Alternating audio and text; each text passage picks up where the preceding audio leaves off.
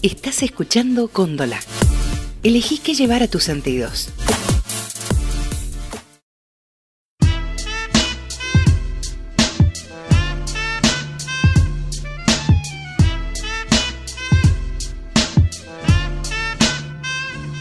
Ernesto nunca había visto sangre. Es decir, nunca antes había visto el cráneo agujereado de una persona con la mirada muerta sobre la mesa de un bar. Había visto mucha sangre de chico, cuando visitó el matadero de vacas que tenía su tío.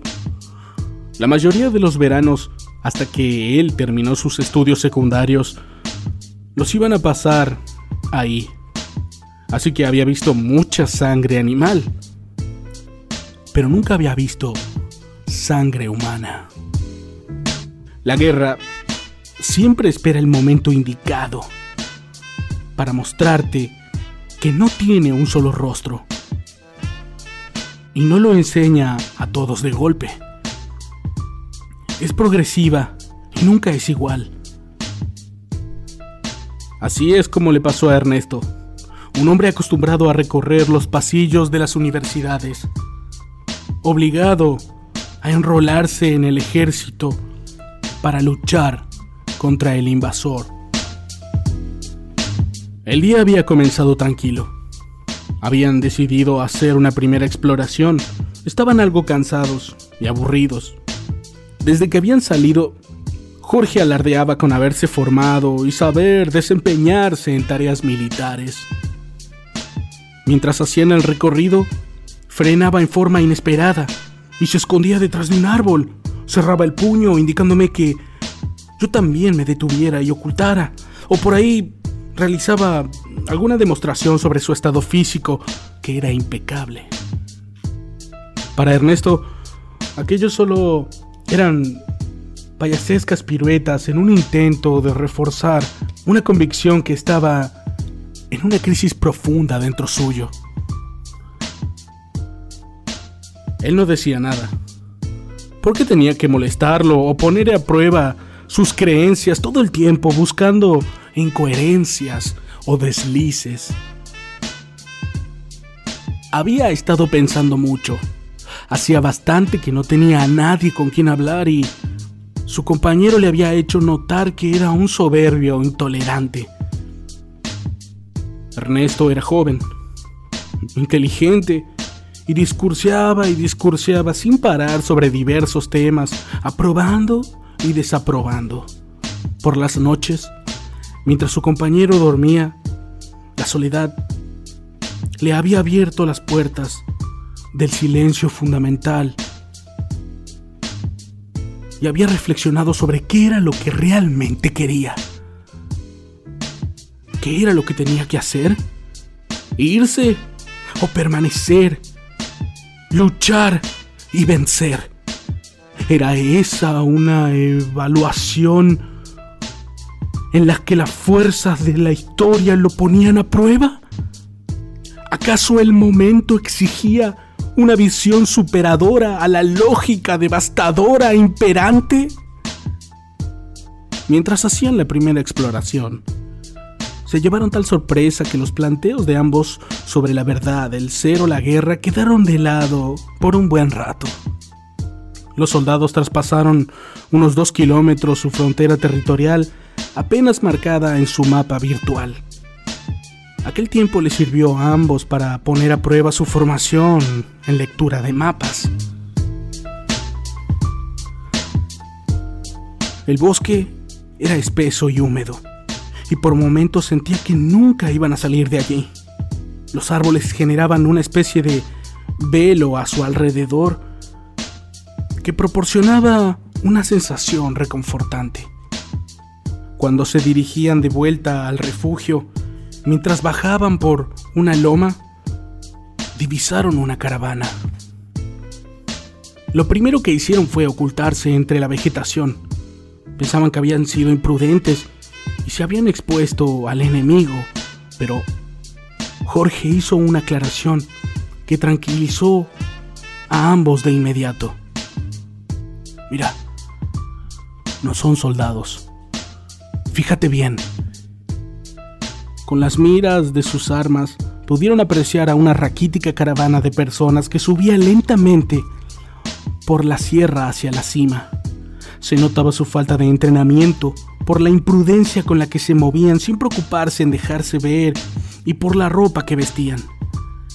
Era de un rojo brillante que contrastaba demasiado con el verde de la vegetación. Resaltaban como un gigantesco gusano que subía lentamente una empinada pared rocosa. Jorge, desesperado, con el dedo en el gatillo buscaba algún uniforme, una bota, algo que le certificara que ese era su enemigo.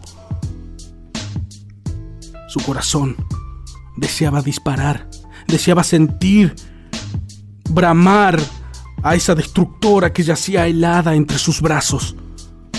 Sin embargo, no dejaba que su pasión sobrepasara a su razón. Algo le decía que tenía que esperar y ser prudente. Ernesto los contemplaba con la mira de su arma. Estaba muy asustado. Asustado porque se ponía en el lugar de los que iban en esa caravana. En su mayoría eran mujeres, niños y niñas, y adolescentes. Había pocos hombres y en su mayoría eran ancianos. Nunca supieron con exactitud cuánto tiempo estuvieron contemplando aquel grupo a través de las miras de sus armas. Hacía bastante tiempo que no veían a nadie, así que aquel éxodo que contemplaban en silencio se había transformado en un espectáculo más que interesante. De pronto, algo le llamó la atención a Ernesto. Jorge, mira, mira, mira. Apunta. No, no, no, no, no, no, no dispares. Solamente mira. Los hombres dirigieron sus miras hacia la inmensidad rocosa salpicada de vegetación muy diversa y vieron forcejeos. Forcejeos entre los integrantes de la caravana. Por alguna razón discutían y se empujaban entre ellos. Lo más loco de aquella situación era que estaban al borde de un acantilado de cientos y cientos de metros. Era imposible sobrevivir a una caída de esa altura.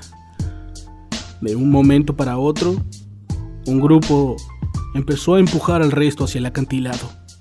Era difícil distinguirlos con claridad, pero podían ver cómo forcejeaban y luchaban cuerpo a cuerpo. Cuando los asesinos terminaron su tarea, recogieron la mayoría de las cosas que habían quedado allí y continuaron su ascenso hacia la cima. Los soldados buscaron a las víctimas de aquella caída con las miras de sus armas, pero la vegetación se interponía impidiéndoles identificarlos. Estuvieron discutiendo si debían haberse movido del campamento en busca de sobrevivientes, pero les pareció imprudente abandonar el puesto de control. El patriota no quería que Ernesto se fuera solo. No, no, no, no te puedes ir, te necesito, necesito ayuda, que, que, que, que te quedes conmigo. ¿eh? Imagínate si me atacan o una ráfaga repentina comienza a... No, no, no, no, no, no. Puedo defender esto solo. ¿Y ellos?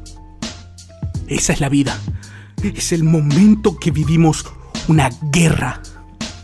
No podemos, ¿no? Por suerte murieron rápido. Lo mejor es pensar que están muertos. De alguna manera, a Ernesto le daba tranquilidad que Jorge temiera quedarse sin él. La cosa se complicaría cuando Jorge sintiera que Ernesto ya no era necesario. Al final, pensó en que tal vez algo de razón tenía y que aquella caída era lo suficientemente larga como para matar al que sea que tuviera la mala suerte de recorrerla como habían hecho aquellas personas. Se quedaron en silencio, mirando la escena con los visores de sus armas, cuando de un momento para otro Jorge opinó que hacía mucho que estaban fuera de la base y lo mejor era volver. Los hombres se deslizaron entre las rocas y la vegetación, intentando no dejar rastros o marcar algún sendero que pudiera servirle al enemigo para hallarlos. Jorge y Ernesto Llegaron a su base en silencio. En silencio entraron y se sentaron en el suelo. Acondicionaron sus armas en caso de que en cualquier instante alguien los atacara. Realizaron un pequeño informe de rutina y se quedaron mirando a través del visor como la fina lluvia empezaba a caer. Dos hombres. Dos hombres encerrados en un pozo en medio de una guerra. Un filósofo y un patriota.